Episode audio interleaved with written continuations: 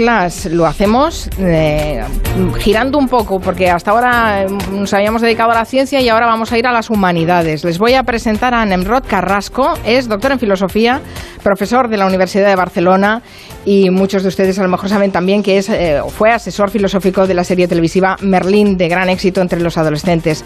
Profesor Carrasco, buenas tardes. ¿Qué tal? Muy buenas tardes. Bueno, nos propone usted de entrada, para que nos vayamos conociendo, desmontar eh, grandes tópicos en torno a la filosofía. Y dado que es un día como el de hoy, me, gustaría saber si es un tópico pensar que, que no existían mujeres filósofas. Bueno, la verdad es que esa es una gran pregunta, ¿no? Porque en general, cuando pensamos en filosofía y pensamos en los autores ¿no? que la conforman a lo largo de la historia, lo cierto es que no nos viene a la cabeza el nombre de ninguna mujer. ¿No? Hablamos de Sócrates, hablamos de Platón, hablamos de Descartes, pero en cambio mm, no se nos ocurre pensar en otros nombres, ¿no? como Hannah Arendt, como Simone Weil, como Hildegard Bingen, es decir, toda una serie de figuras que la historia de la filosofía ha quedado, han quedado completamente eclipsadas ¿no? y excluidas del canon. O sea que nos han invisibilizado la mar de bien, está clarísimo. Está clarísimo. De hecho, que el, que el ranking de figuras destacadas ¿no? sea exclusivamente masculino, de entrada nos está diciendo dos cosas. Nos está diciendo, uno, que no ha habido hasta ahora ninguna disposición a reconocer en que hay filósofas cuyo pensamiento puede ser tanto más valioso que el de los filósofos, y dos, que a las filósofas se las ha privado históricamente de un lugar desde el que poder emitir su voz. Es decir, se les ha relegado en los márgenes de una historia en la que nunca han sido protagonistas porque nunca se les ha dejado que lo sean. Eh, un resumen perfecto. Mm, como nos va a acompañar más, más lunes e iremos conociendo los entresijos del mundo de la filosofía, eh, yo también quiero ofrecer a los oyentes que si quieren preguntarle algo, quieren hacer alguna consideración, estamos abiertos. Esto es de doble dirección, ¿no? Interactuamos con ellos, así que les recuerdo nuestro WhatsApp de voz, eh, voz el 638-442-081. Vamos a desmontar algunos de los tópicos para ir abriendo boca, profesor Carlos Por ejemplo, uno, que la filosofía se ocupa de las grandes cuestiones de la vida. ¿Eso es un tópico? Pues sí, la verdad es que es un lugar común que justamente lo, que hace es separarnos de lo que constituye a la filosofía como un pensamiento vivo, ¿no? Es decir, tendemos a pensar que hacer filosofía significa plantearse cuestiones metafísicas, eh, abordar el sentido profundo de la existencia, formular preguntas trascendentales del tipo ¿quién soy yo? Cuál es mi origen, cuál es mi destino, cuál es el sentido de la vida. Y, es verdad que esas preguntas son una parte importante de la filosofía, pero que sean una parte de ella no significa que sean el todo. Y creo que para hacer filosofía eh, no, necesitamos formularnos eh, cuestiones excesivamente trascendentes. En realidad, si lo pensamos bien, no necesitamos de cosas muy profundas para empezar a pensar. Porque en la vida hay una cantidad extraordinaria de situaciones triviales, de gestos, de maneras de hablar que reproducimos cotidianamente, que, son un excelente punto de partida para ponernos a pensar. Es decir, hacer filosofía también significa hacerse preguntas como, por ejemplo, eh, ¿por qué nos miramos tanto en el espejo? Eh, ¿Por qué somos tan cotillas? Eh, ¿Por qué nos sentimos tan satisfechos cuando compramos una ganga? ¿Por qué sentimos envidia? Es decir, todo este tipo de preguntas son un lugar desde el cual podemos empezar a hacer filosofía sin ningún complejo. ¿Y eso no sería más de psicólogos que de filósofos? Bueno, es que ese es el tema. Eh, la filosofía, lamentablemente, ha ido perdiendo territorio y un territorio que ahora está abonado a la psicología es un campo en el que la filosofía se podría adentrar sin ningún tipo de, sin ningún tipo de problema. Y de hecho, hay una parte de la filosofía que lamentablemente se confunde muchas veces con la literatura de autoayuda y que también exige diferenciarlo de esto. Porque la filosofía eh, no solamente nos proporciona herramientas para intentar pensar la realidad, la filosofía eh, es un camino que no solamente nos puede conducir a la felicidad, también puede conducirnos a la verdad. ¿Nos puede poner algún ejemplo? Bueno, pues eh, básicamente, cuando uno se acerca a un autor, a una autora, a quien sea, lo que se nos ofrece ahí es un conjunto de problemas que de alguna manera nos están eh, resignificando, que de alguna manera nos están interpelando, que de alguna manera están ahí latentes como problemas que exigen ser pensados. Y uno, una puede acercarse a ellos simplemente para intentar entenderse a sí misma o a sí mismo, eh, sin necesidad de que la filosofía sea un medio o una herramienta para conseguir un determinado fin. Lo, que quiero decir con esto es que la filosofía filosofía es una vía a través de la cual podemos cuestionarnos a nosotras mismas y a nosotros mismos cuestiones que de entrada a lo mejor no nos planteamos y que son importantes porque forman parte de nuestra vida. Pero eh, sin ensimismarnos, ¿no? Sin ponernos intensos o trascendentes.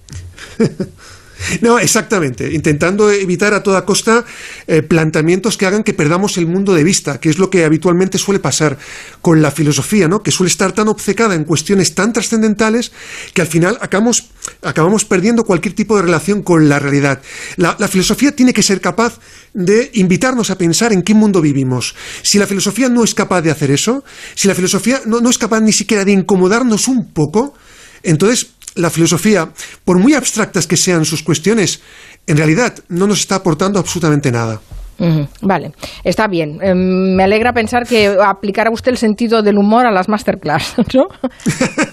bueno, eso es lo que se intentará, porque es verdad que siempre se le ha dado a la filosofía mucha solemnidad, se le ha, se le ha dado mucha seriedad, precisamente por el carácter trascendente de las cuestiones que aborda, y yo creo que cuanto más triviales sean, eh, más, más, más, carga filosófica puede haber, eh, puede haber en ellas, eso desde luego. Otro tópico, la filosofía no está al alcance de todos. Es una idea muy extendida, que la filosofía está repleta de libros de los que ni siquiera entendemos el título. Pues sí es verdad. Es decir, eh, hay una manera de hacer filosofía que se ha distanciado mucho de la realidad, que se ha encerrado en un lenguaje, en una jerga que está repleta de tecnicismos incomprensibles y que la verdad es que lo que provoca en general es que la gente se asuste. ¿no? Cuando escucha la asignatura de filosofía, lo normal es que se produzca una reacción más bien adversa.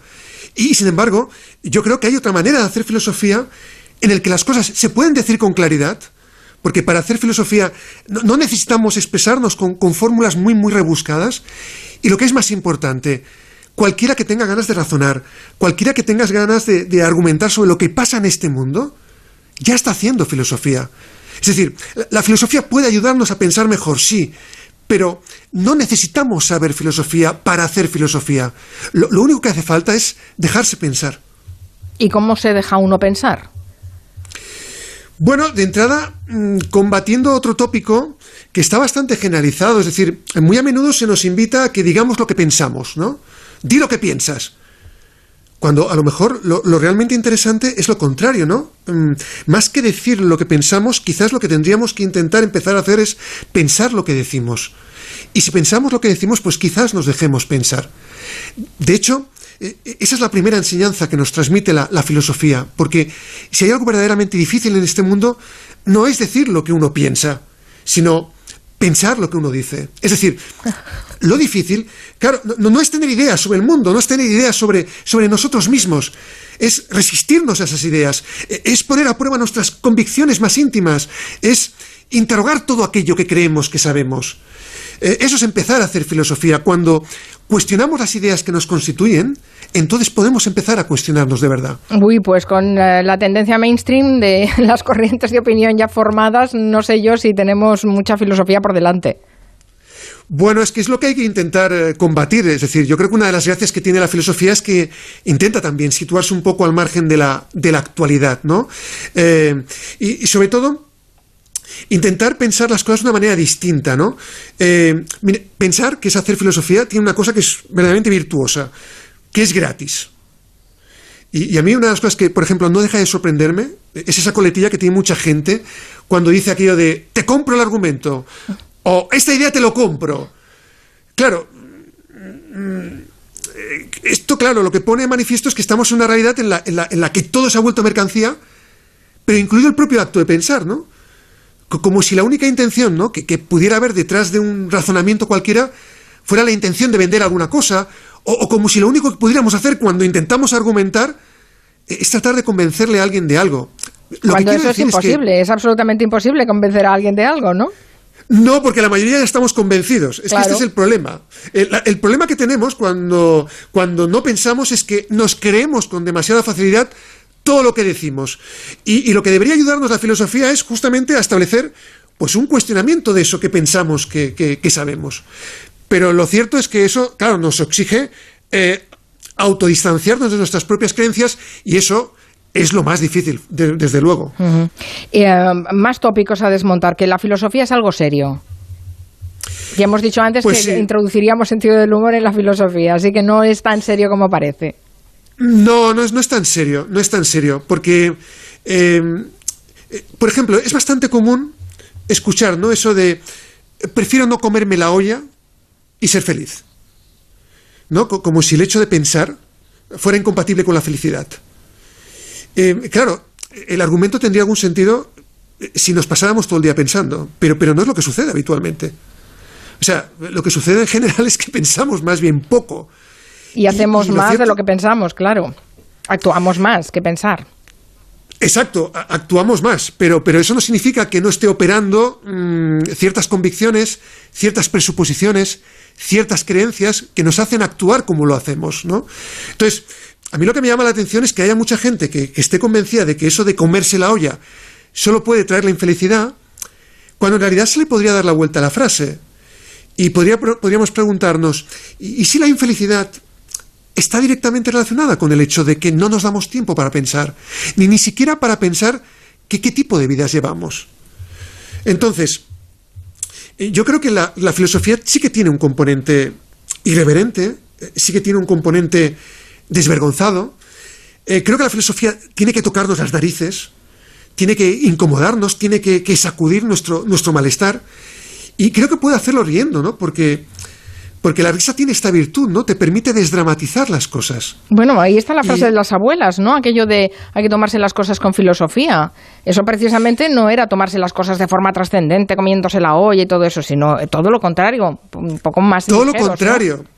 Claro, relativizando las cosas. Es decir, hacer filosofía también permite que, que, tú no te sitúes en el centro de todo lo que te pasa y, adquieras la distancia necesaria para ver las cosas en su conjunto, ¿no?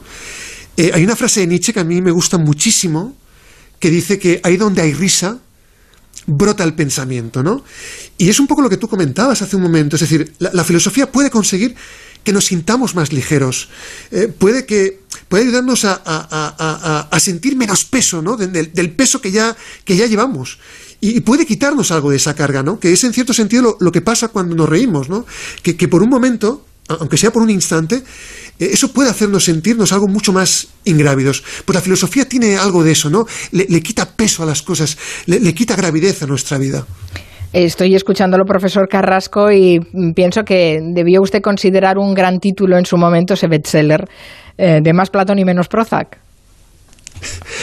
Bueno, no, es que le tenga mucho cariño, ¿eh? pero, eh, pero bueno, pues lo el, el título al menos era bueno. Sí, el título sí, el título la verdad es que está muy acertado porque es verdad, eh, seguramente eh, necesitamos más filosofía, necesitamos eh, más pensamiento, necesitamos razonar más las cosas, necesitamos pensar en qué mundo vivimos y, seguramente necesitamos desapegarnos de nosotros mismos, ¿no? No, no, no, constituirnos en el centro mismo de nuestra existencia, porque si no, al final es muy difícil hacer filosofía, ¿no? yo, yo, quiero, yo creo que la filosofía puede ser liberadora, ¿no? En el sentido de que la, la filosofía puede traernos la, misma alegría que, podemos llegar a experimentar cuando, por ejemplo, mirándonos fijamente al espejo, eh, somos capaces ¿no? de decirnos a nosotros mismos, y, además sin ningún atisbo de culpa, hostia, es que mira qué estúpido que soy, es que qué terriblemente estúpido puede llegar a ser, ¿no? Yo, yo creo que por momentos así vale realmente la pena hacer filosofía, ¿no? Aunque solo sea para hacer lo que habitualmente nos negamos a hacer, que es reconocer nuestra propia estupidez. Y, ese es el primer paso muchas veces para hacer filosofía. Eh, el primer paso para hacer filosofía es reconocer que eso que yo creía, eso que eh, no tenía ningún tipo de duda, pues en realidad está repleto de dudas, está repleto de problemas y está repleto en el fondo de contradicciones. Y los eh, filósofos nos dejan muestras eh, de que se encontraban estúpidos a veces eh, o, no, o nos vamos a llevar sorpresas cuando los, los refresquemos y los, y los conozcamos un poco mejor. Bueno, nos vamos a llevar sorpresas. No sé si nos da tiempo, me gustaría explicarte una anécdota que es muy, muy sintomática a propósito a propósito de la estupidez de los, de los filósofos y además me parece que es muy, muy, muy elocuente, ¿no? es una historia, por ejemplo, que cuenta Platón en un diálogo que tiene como protagonista a Tales, ¿no? Tales de Mileto. Eh, Tales es conocido, entre otras cosas, por ser eh, uno de los eh, siete sabios de Grecia. Pues bien, se cuenta que, Tales de Mileto tenía como costumbre salir de casa todas las noches para observar las estrellas. No había noche que no lo hiciera. Pero en una ocasión, mientras merodeaba por los alrededores de la ciudad, con, su mirada fija y concentrada en el firmamento, pues no se percató de que había un pozo en su camino y, cayó estrepitosamente en su interior. Eh, se cuenta que Tales empezó a gritar de dolor y pidió socorro. Y el caso es que una muchacha, en otras versiones también se habla de una sirvienta, de una criada, que pasaba casualmente por ahí, oyó sus lamentos, se acercó y al ver lo que había sucedido, al ver que un sabio como aquel se había caído de un modo tan torpe en aquel pozo, pues no pudo evitar soltar una inmensa carcajada, ¿no? Pues esta risa, que es la risa de la criada, es muy elocuente, ¿no? Porque nos está diciendo, primero, hasta qué punto la filosofía puede llegar a ser ridícula. Porque ese que se supone que es un sabio y, que pretende atrapar con su mirada todo aquello que está fuera de nuestro alcance, pues resulta que no sabe por dónde anda. ¿no? Y ese, de hecho, claro, es uno de los riesgos de la filosofía, ¿no? Que te puedes ensimismar hasta el punto de perder el mundo de vista. Y después hay otra cosa que me parece muy, muy llamativa. La muchacha. La, muchacha se ríe porque sabe algo que debería saber el filósofo. Y es que cualquiera que camine de noche tiene que asegurarse bien de dónde pone los pies. Claro, es de sentido común, pero por eso se ríe. Porque el sabio, ¿no? Ese que dice que sabe, pues en realidad no sabe de qué va el mundo. Y ese es el problema de la filosofía muchas veces, ¿no? Que que no puede o no debería desconectarse de las cosas que nos pasan, porque de lo contrario corremos el riesgo de convertirnos en unos seres terriblemente cómicos y terriblemente grotescos. Eh, la anécdota es buenísima, la verdad. Eh, me quedo ya con, eh, con, algunas de las cosas de esta primera masterclass con el profesor Nemrod Carrasco, doctor en filosofía y profesor de la Universidad de Barcelona. Me quedo con esa frase que es para grabarla ah, en mármol, pide mármol. Si hay algo verdaderamente difícil, no es decir lo que uno piensa, sino pensar lo que uno dice, que me parece fantástico. Y, y una pregunta de las que he hecho ah, cuando decía que que la filosofía también debe responder a las cosas de la cotidianidad, eso de por qué nos sentimos tan satisfechos cuando compramos una ganga y he pensado, pues es verdad, ¿y por qué? Si seguramente no será una ganga ni será nada, pero es así. Seguro que no, seguro que no. Pero bueno, el caso es que nos sintamos eh, triunfantes, ¿no? Ante la mercancía que hemos comprado. Esa sensación de felicidad por una cosa tan tonta, ¿no? Está, está bien, que le podamos dar un giro filosófico a todas estas cosas. Ya saben que si quieren hacerle llegar algún comentario o pregunta al eh, profesor Carrasco lo pueden hacer a través de nuestras redes sociales o a través de nuestro WhatsApp, el 638-442081. Esto no ha hecho más que empezar. Masterclass de filosofía. Profesor Carrasco, un placer. Hasta el lunes. Hasta el lunes que viene, un placer. Muchas gracias.